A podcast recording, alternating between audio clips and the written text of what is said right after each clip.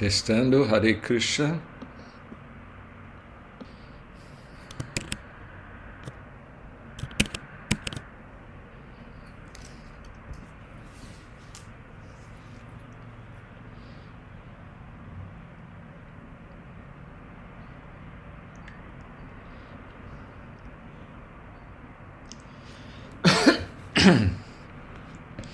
Hare Krishna, Hare Krishna, Krishna Krishna, Hare Hare, Hare Rama, Hare Rama, Rama Rama, Hare Hare. Lendo do Sitaitana Charitamrita Madhya Lila, capítulo 1, As Lilas Posteriores de Sitaitanya Mahaprabhu.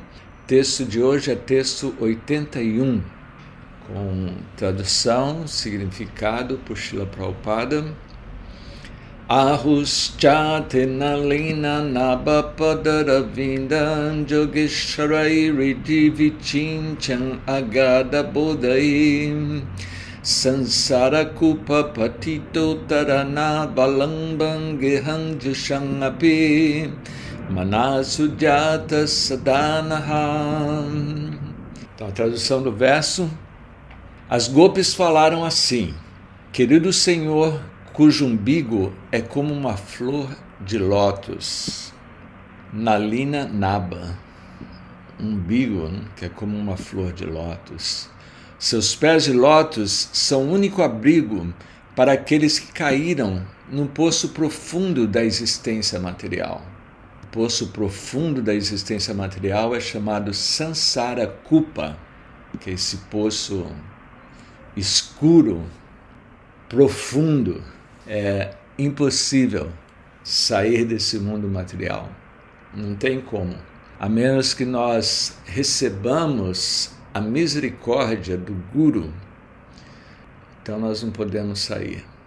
O mestre espiritual, ele vê que nós estamos jogados ali, lá no fundo desse poço material escuro, existência material. Ele vem com a sua mão bondosa e nos tira da escuridão.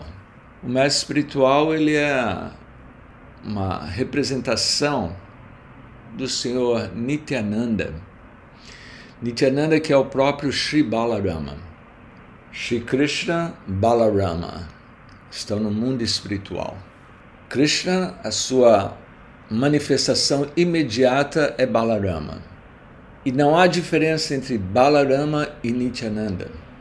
Balarama ele manifesta-se como as quatro formas Sankarsana, Aniruddha, assim ele se expande por todo o universo. Chega a se expandir nas parafernálias do mundo espiritual, se expande nas parafernálias de Dwarka, se expande como Garbhodakashai Vishnu, Kishira Dokashai Vishnu, Karana Dokashai Vishnu, se expande até manifestar-se como o mestre espiritual. Assim, ele cria todo esse universo material e depois, quando está tudo criado, as entidades vivas estão ali situadas nesse universo material, Nityananda bondosamente vem para salvar essas almas caídas. Desse poço escuro, desse poço escuro que é o mundo material, Sansara Kupa. Seus pés são adorados e meditados por grandes yogis místicos e filósofos altamente eruditos. Desejamos que esses pés de lótus também possam ser despertados em nossos corações, embora sejamos apenas pessoas comuns envolvidas em assuntos domésticos. Esse é um verso do Shimad Bhavanta, do canto 10, Shimad Bhavana, capítulo 82, verso 48. São as golpes de Vrindavana falando, elas se veem como pessoas comuns, envolvidas em afazeres domésticos. As golpes têm suas famílias, seus filhos, mas elas têm o desejo de estar completamente absortas nos pés de lótus de Krishna. Então, isso é do Shimad Bhavanta. Continuando o texto 82, Tomara charanamura vrajapura gare Udaya Karayadita Bevancha Pure. As golpes pensaram: Querido Senhor, se, se os seus pés de lótus vierem novamente à nossa casa em Vrindavana, nossos desejos serão realizados. Então elas estão desejosas de que Krishna retorne ao lar, em suas casas. Prabhupada ele diz um significado em seu Anubhashya, Srila Bhaktisiddhanta Saraswati Thakur comenta, abre aspas, as golpes estão puramente ocupadas no serviço ao Senhor sem motivo. Porque quando Krishna está na floresta de Vrindavan, na beira do Jamuna, toca sua flauta, toca a quinta nota da sua flauta, aquela quinta nota ele está trazendo, chamando sua Ladinishati, a sua potência de prazer. Assim, ele está querendo desfrutar com as suas devotas mais exaltadas, que são as golpes, encabeçadas por Shimati Radharani. Então, Krishna, quando ele toca sua flauta em Vrindavana, nos, na, na, nos bosques de Vrindavana, ele está buscando pelas golpes, ele está chamando pelas golpes, para que o seu prazer se multiplique ilimitadamente.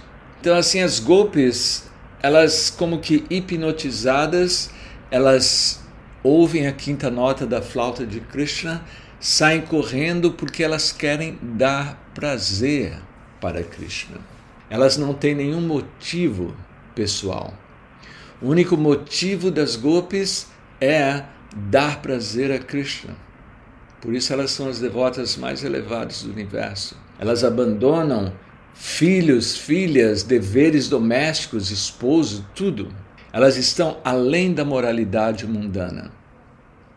Porque elas estão simplesmente ouvindo o chamado de Krishna. É como no Bhagavad Gita, Krishna está dizendo Savandama parichajama mekam sharanam vraja hantuan savapapebyo mokshaishami machuchaha. Abandone tudo, simplesmente renda-se a mim.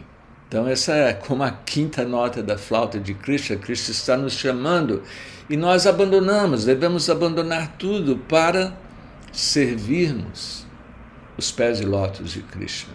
Então isso é servir sem nenhum motivo. É como Srimad Bhagavatam diz. Srimad Bhagavatam diz que o serviço devocional é imotivado e ininterrupto. Não existe motivo. O único motivo é ouvir o chamado de Krishna. Shila Bhaktisiddhanta Saraswati continua. Elas não são cativadas pela opulência de Krishna. Não é por isso que se diz que devotos de Krishna eles não aceitam nem, nenhum tipo de liberação.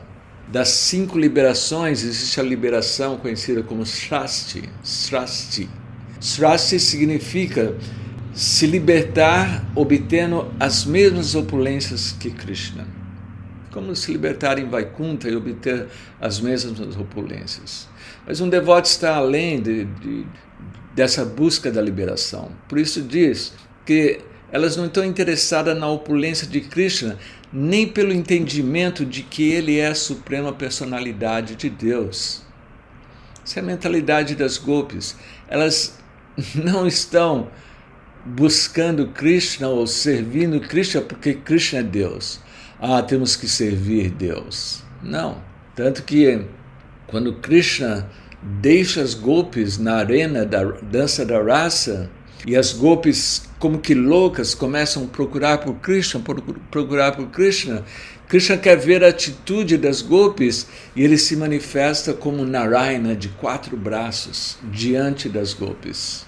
Então as golpes veem Narayana de quatro braços e oferecem reverências com as mãos postas a Narayana depois de oferecerem suas reverências a Narayana, elas perguntam para Narayana: Você viu Krishna por aí? Narayana diz: Não, não vi Krishna. Aí elas dão as costas para Narayana e saem correndo em busca de Krishna. Então elas não estão interessadas em Deus, elas estão interessadas no menino azul que toca sua flauta, anda descalço pelos bosques de Vrindavana. Srila Bhaktisiddhanta Sarasvati diz isso.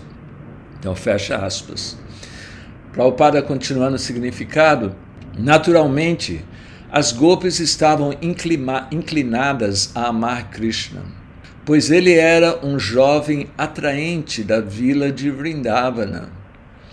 Por serem meninas da aldeia, elas não se sentiam muito atraídas pelo campo de Kurukshetra, onde Krishna estava presente com elefantes, cavalos e roupas reais.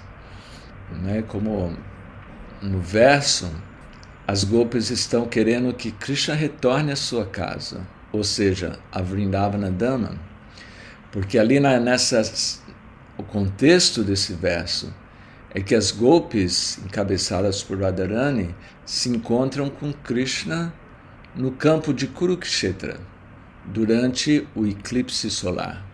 E eles veem Krishna, não Krishna com as vacas, com os bezerros, eles veem Krishna ali com elefantes, cavalos, roupas reais. Elas não, não estão interessadas naquilo. Na verdade, Prabhupada diz, elas não apreciavam muito Krishna naquela atmosfera, na atmosfera da realeza. Krishna não se sentia atraído pela opulência ou beleza pessoal das golpes, mas por seu serviço devocional puro. Então, Krishna, a única coisa que atrai Krishna é Bhakti. A única, que atrai, a única coisa que atrai Krishna é a devoção pura.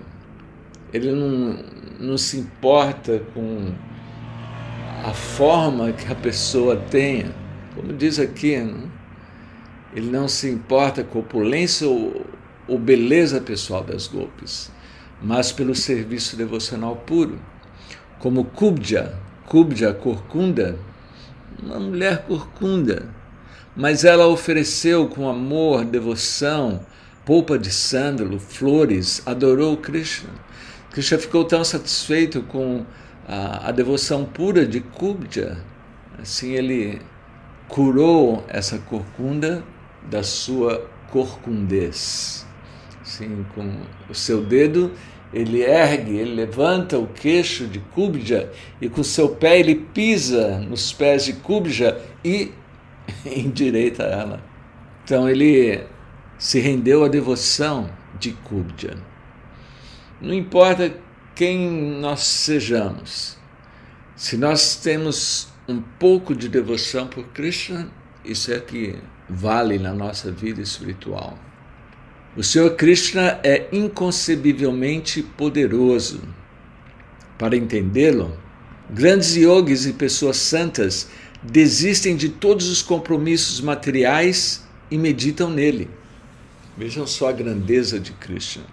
Para alcançá-lo, pessoas santas, elas abandonam tudo. Você vê que sábios, pessoas santas, elas não possuem nada. Elas simplesmente buscam pela devoção amorosa a Deus. Eles querem servir Deus. Então veja a grandiosidade do serviço devocional. Quem está preparado para abandonar a sua opulência material, sua beleza, seus carros, seu dinheiro, sua conta bancária? Ninguém. Porém, os sábios abandonam tudo isso. Abandonam tudo isso porque eles sabem que vão alcançar um tesouro maior do que possa se imaginar. Como Dhruva, né? Maharaj. Dhruva Maharaj, ele queria ser o senhor do universo. Ele queria ter uma opulência maior do que Brahma.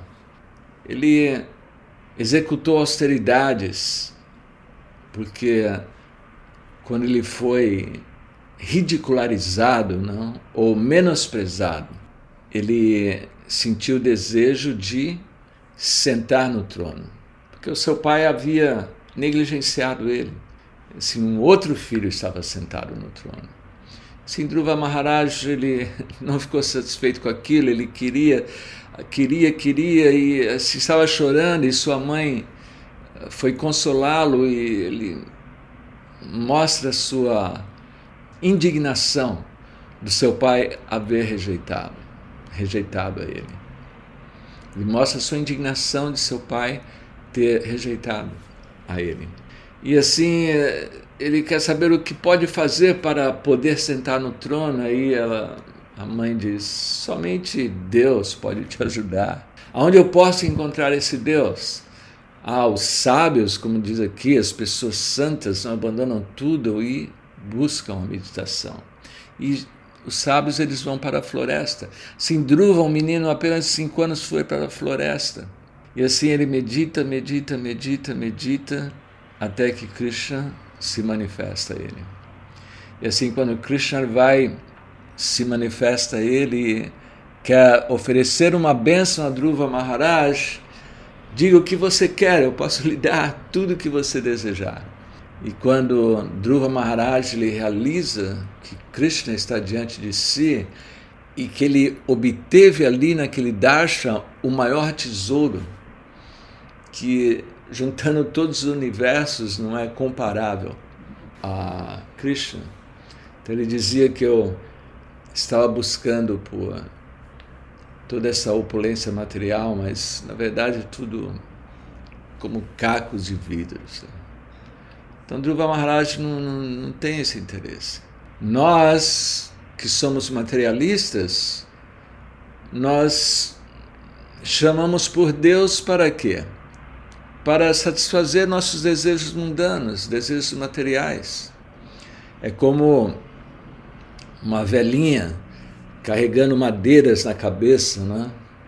Para acender o seu fogo lá, fogão de lenha. Ela estava com um monte de seixos né? carregando e de repente ela tropeça e toda aquele, aquela sua lenha cai pelo chão. Ela começa a chorar e orar: Meu Deus, meu Deus, meu Deus, me ajude. E assim ela suplicou com tanto desejo que Deus se manifesta a ela. Assim, sim, como eu posso lhe ajudar? Ela, por favor, coloque esses galhos na minha cabeça. Aí Krishna coloca os galhos na cabeça dessa senhora e ela continua sua viagem levando os galhos. Então assim somos nós, nós buscamos Deus para satisfazer os nossos desejos materiais. Porém, os yogis, pessoas santas, desistem de todos os compromissos materiais e meditam na suprema personalidade de Deus. Prabhupada continua, da mesma forma, aqueles que são excessivamente atraídos pelo prazer material, pelo aumento da opulência material, pela manutenção da família ou pela liberação das complicações deste mundo material, refugiam-se na suprema personalidade de Deus. Então existem, como diz o Bhagavad Gita, quatro tipos de pessoas que buscam pela personalidade de Deus. Chatuvidaba janteman janasu krichnordjuna arto jigyasur artarti gyanicha bharatashava então são quatro tipos de pessoas piedosas. Aquela pessoa que está angustiada, aquela que deseja riqueza, pessoa inquisitiva, pessoa que está em busca do conhecimento do absoluto. Elas buscam pela personalidade de Deus. Então, devemos buscar pela personalidade de Deus para obtê-lo.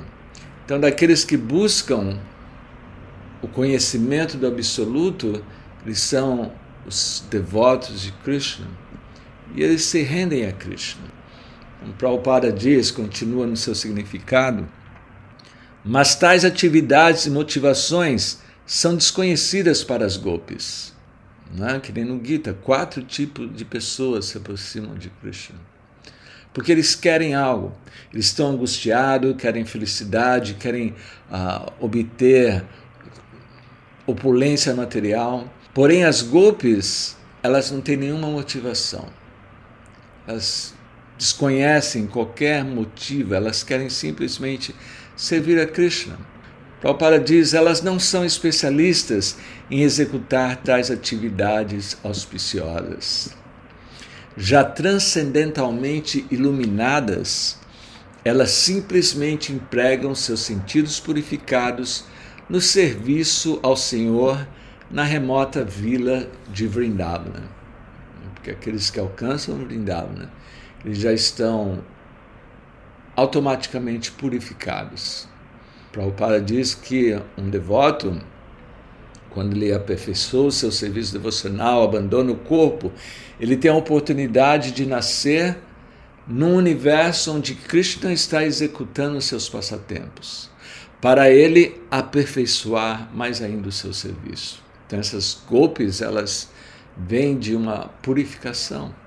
As golpes não estão interessadas em especulações áridas, nas artes, na música ou em outras condições da vida material.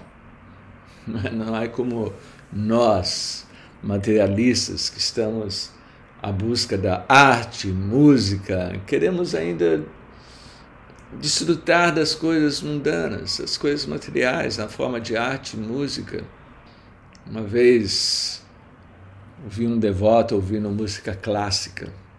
Estava viajando com ele, viajando com esse devoto, ouvindo ele, ouvindo música clássica todo o tempo, e eu perguntei, por que você não ouve Prabhupada? Prabhupada tem baixas tão lindas a desculpa dele que não, os baixos de Prabhupada não foram bem editados. Na verdade, ele tinha atração de ouvir uh, as sinfonias de Bach, Beethoven, seja o que for. Mas as golpes, elas não têm interesse em nada que não tenha relação com a Suprema Personalidade de Deus. Elas estão privadas de toda compreensão de gozo material e renúncia. Seu único desejo é ver Krishna retornar e desfrutar de passatempos espirituais transcendentais com elas. As golpes desejam que ele simplesmente fique em Vrindavana para que possam prestar serviço a ele, para seu prazer. Como falei, são Ladini Shakti. Porque Krishna quer desfrutar de prazer, ele chama as suas devotas mais exaltadas, as golpes. Então elas se aproximam de Krishna para dar prazer a Krishna.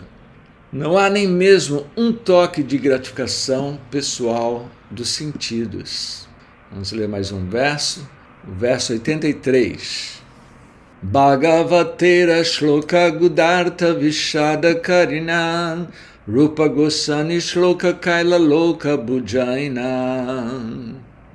Em um versículo, Silarupa Goswami explicou o significado confidencial do verso do Shimad Bhanta para a compreensão da população em geral.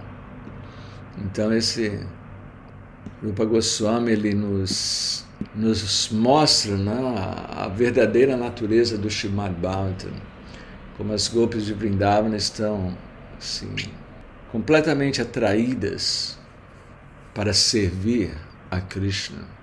Jate lila rasa parimalo gari vanyaparita danyakshani vilasati vrita maturi maduri bi tatrasvichatula pasubi bhava mugidantarabi samvitastam kalaya vadanolasi venu viharam. As golpes continuaram. Querido Krishna, a fragrância das doçuras de seus passatempos se espalha pelas florestas da gloriosa terra de Vrindavana, que é cercada pela doçura do distrito de Mathura. Na atmosfera agradável dessa terra maravilhosa, você pode desfrutar de seus passatempos com sua flauta, dançando em seus lábios e rodeado por nós, as golpes, cujos corações estão sempre encantados por emoções estáticas imprevisíveis. Emoções estáticas imprevisíveis. Porque as emoções no mundo espiritual das lilas de Krishna é sempre imprevisível. Assim como quando você vai numa aventura e acontecem coisas imprevisíveis e você desfruta daquelas coisas imprevisíveis. Então, assim mesmo, essa relação com Krishna, não? de estar presente diante de Krishna, nós podemos experimentar assim, algo imprevisível. Então esse verso ele é do Lalita Madhava de Rupa Goswami. Lalita Madhava 1038. Ei mata Mahaprabhu de ki Jagannath Subhadra Sahita de ki Vansinahihate. Dessa forma, quando Sri Chaitanya Mahaprabhu viu Jagannatha, ele viu que o Senhor estava com sua irmã Subhadra e não segurava uma flauta em suas mãos. É? Mais uma vez, nós temos explicado isso nas leituras anteriores, que Sri Chaitanya Mahaprabhu, na dança do Ratha Yatra, Chaitanya Mahaprabhu é a própria Srimati Radharani e Jagannatha é o próprio Krishna. Porém, o humor de Radharani vendo Jagannatha, de vendo Krishna, ele está vendo Krishna como um rei. Não o Krishna, o vaqueirinho de Vrindavana, mas um rei, sem a sua flauta, sem o seu cajado, vestido com roupas reais. Então, assim, Chaitanya Mahaprabhu ele pode ver Jagannatha, ele vê Subhadra e ele vê que ali Krishna não estava segurando uma flauta na sua mão. Tribanga Sundara Vraje Vrajendra Nandana Kaham Pabaivancha Badenu Krishna. Tribanga Krishna, não? dobrado em três lugares, é? absorvido pelo êxtase das golpes, o Senhor Chaitanya Mahaprabhu desejava ver o Senhor Jagannatha em sua forma original como Krishna o filho de Nanda Maharaj, de pé em Vrindavana e parecendo muito bonito, seu corpo curvado em três lugares. Seu desejo de ver essa forma estava sempre aumentando. Então, Radharani, em Kurukshetra, ela não estava satisfeita vendo Krishna como um rei. Da mesma forma, assim, no humor de Chaitanya Mahaprabhu, vendo Jagannatha, ele deseja com que Jagannatha o leve para Vrindavana, ou a leve, porque é a própria Shimad Radharani. Radhika umada jaiche udava darshane udguna pralapa taiche prabhura ratri jine. Radhika umada. Radhika umada é a loucura, a loucura de Shimati Radharani. Assim como Shimati Radharani falava inconsistentemente com uma abelha na presença de Uddhava, Sri Chaitanya Mahaprabhu em seu êxtase falava loucamente, inconsistentemente, dia e noite.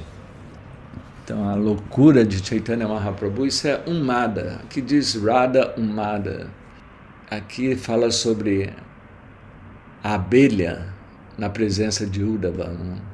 Essa umada loucura não é uma loucura comum. não é aqueles loucos não, que nós vemos por aí. Quando Sri Chaitanya Mahaprabhu falava inconsistentemente, quase como um sujeito louco, ele estava no êxtase transcendental do amor. No êxtase transcendental mais elevado, há uma sensação de estar encantado na presença do encantador. Quando o encantado e o encantador se separam, ocorre morrana ou perplexidade. Morrana. Primeiro, umada, uma loucura. Aí ela fica perplexa. Isso é morrana. Quando tão confuso devido à separação, a pessoa fica atordoada. E nesse momento, todos os sintomas corporais de êxtase transcendental são manifestos. Quando eles se manifestam, parece inconcivelmente louco. Isso é chamado de loucura transcendental. Nesse estado, há um discurso imaginativo e a pessoa experimenta emoções como as de um louco. Você vê loucos, não? Eles falam sozinhos. Então, nessa umada, nessa loucura de Srimati Radharani, ela falava sozinha, que nesse caso aqui, ela falava com um abelhão. Quando Uddhava ele vai a Vrindavana, ele leva a mensagem de Krishna para as golpes, e Uddhava está ali lendo a mensagem de Krishna para as golpes, e Radharani se afasta. Ela se afasta e vê um abelhão que está tentando tocar nos seus pés de lótus, e ela começa a conversar com esse abelhão, assim, completamente louca. A loucura de Srimati Radharani foi explicada a Krishna por Uddhava, que disse: Meu querido Krishna, por causa dos sentimentos extremos de separação de você, Srimati Radharani às vezes está fazendo sua cama nos bosques da floresta, às vezes repreendendo uma nuvem azulada e às vezes vagando na densa escuridão da floresta. Essa foi a situação quando Krishna deixa Vrindavana. Os habitantes de Vrindavana enlouqueceram, enlouqueceram, ficaram perplexos. Assim ela se tornou uma mulher maluca. Assim, essa que Krishnadas Kaviraj Goswami descreve aqui. Nesse encontro de Uddhava com as golpes, que Krishna envia Uddhava para Vrindavana para entregar a mensagem para, para as golpes de Vrindavana, para consolar as golpes de Vrindavana. Na verdade, Krishna ele queria mostrar a Uddhava a manifestação superlativa do serviço devocional. Assim, Uddhava ele pôde ver na atitude das golpes, na atitude de Radharani, o significado do serviço devocional no mais alto grau. Assim, Uddhava ele chega em Vrindavana e todos o recebem com os braços abertos, porque ele está ali representando Krishna. E não só isso, mas ele tinha as mesmas características de Krishna. Se descreve que ele parecia exatamente como Krishna, com olhos de lótus, pele um tom azulado, como a nuvem enegrecida, como a tez da própria personalidade de Deus, de Krishna. Assim, até mesmo as roupas, ele usava aquelas roupas amarelas, como Krishna usa. E assim ele cumprimenta e conversa todos os habitantes de Vrindavana, e numa oportunidade as golpes puxam Uddhava para um local solitário para querer ouvir sobre Krishna. E assim, quando Uddhava ele começa a ler a mensagem de Krishna para as golpes, nesse momento se descreve esse umada de Radharani. A loucura de Radharani, ela se distancia de Uddhava e das golpes. Então um abelhão vem tocando nos seus pés de lótus e ela começa a falar com o abelhão. Ela começa a falar com o abelhão e começa a dizer: Você é o mensageiro de Krishna, mas você é tão enganador quanto Krishna. Por isso eu não quero ouvir de você. Sim, começa a, a dizer, você com seus bigodes, com o pó da cúncuma vermelha, que toca nos seios das outras meninas e agora vem, se aproxima de mim. Então, se ela começa a castigar esse mensageiro, começa a dizer que ele é como você é como seu senhor, mensageiro representando Krishna. Você é como seu senhor. A abelha, ela vai numa flor, desfruta daquela flor, tira toda a doçura da flor. Quando já não tem mais doçura, ela vai para uma outra flor. E assim ela começa a dizer: Você veio e desfrutou de nós e nos abandonou e foi embora e foi embora buscando por outras garotas, outras mulheres. Assim dizia, né? assim como a, as abelhas que elas querem tirar o mel e depois uma outra flor, com as prostitutas, Radharani falando. As prostitutas, tão logo elas veem que o seu amante perdeu todo o dinheiro, imediatamente elas negligenciam aquele amante né, a prostituta, ela tem interesse no amante enquanto ele tem dinheiro. Então, assim, ela dizendo que você tirou tudo de nós e agora você já não temos mais nada e você nos deixou. Assim como um aluno, um aluno que termina os seus estudos, abandona o seu mestre, um sacerdote, não é? ele tão logo ele aceita a recompensa não é? de, de um adorador, tão logo ele consegue a sua doação, depois ele já desiste daquela pessoa. Os pássaros, depois que comem os frutos da árvore, elas abandonam a árvore. Após comer na casa de um anfitrião, você já está satisfeito, você termina o relacionamento com o anfitrião. Quando existe uma, um incêndio na floresta, já não existe mais grama verde, os animais, viados, os diferentes animais, eles abandonam a floresta. Um homem, depois de desfrutar da sua namorada, ele desiste da conexão com a sua namorada. Então, assim, bebendo não, o, o mel de uma flor para outra, então ela compara esse mensageiro como o próprio Krishna, que desfrutou das golpes e abandonou as golpes. Então, assim, Radharani conversa com, com esse abelhão e está completamente transtornada e manifestando a sua umada, a sua loucura. Essa é a natureza dos habitantes de Vrindavana. Eles amam tanto a Krishna, tanto, tanto, tanto, tanto a Krishna, que elas entram numa loucura e ficam perplexas e, e se torna Radharani, se torna uma mulher louca.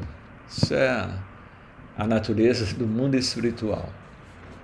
Mas existe aí um, um prazer muito intenso nesse relacionamento amoroso de Krishna com as golpes, das golpes com Krishna, Krishna com Radharani. Então esse é o néctar do Chaitanya Charitamrita. Então por hoje é só, obrigado a todos vocês. Então muito obrigado a todos vocês por participarem, muito obrigado por aqueles que chegarão mais tarde. E vamos ficar, estamos juntos aí, vamos ler mais Chaitanya Charitamrita e purificar o nosso coração. A única maneira de sairmos desse poço escuro é, da existência material, Sansara Kupa, Sansara Kupa, esse poço. Estamos aqui milhares e milhares de vidas. A única forma de sair desse poço escuro é por ouvir, ouvir as glórias de Krishna, ouvir Krishna Lila, Krishna Kata. Shila Prabhupada Ki Jai.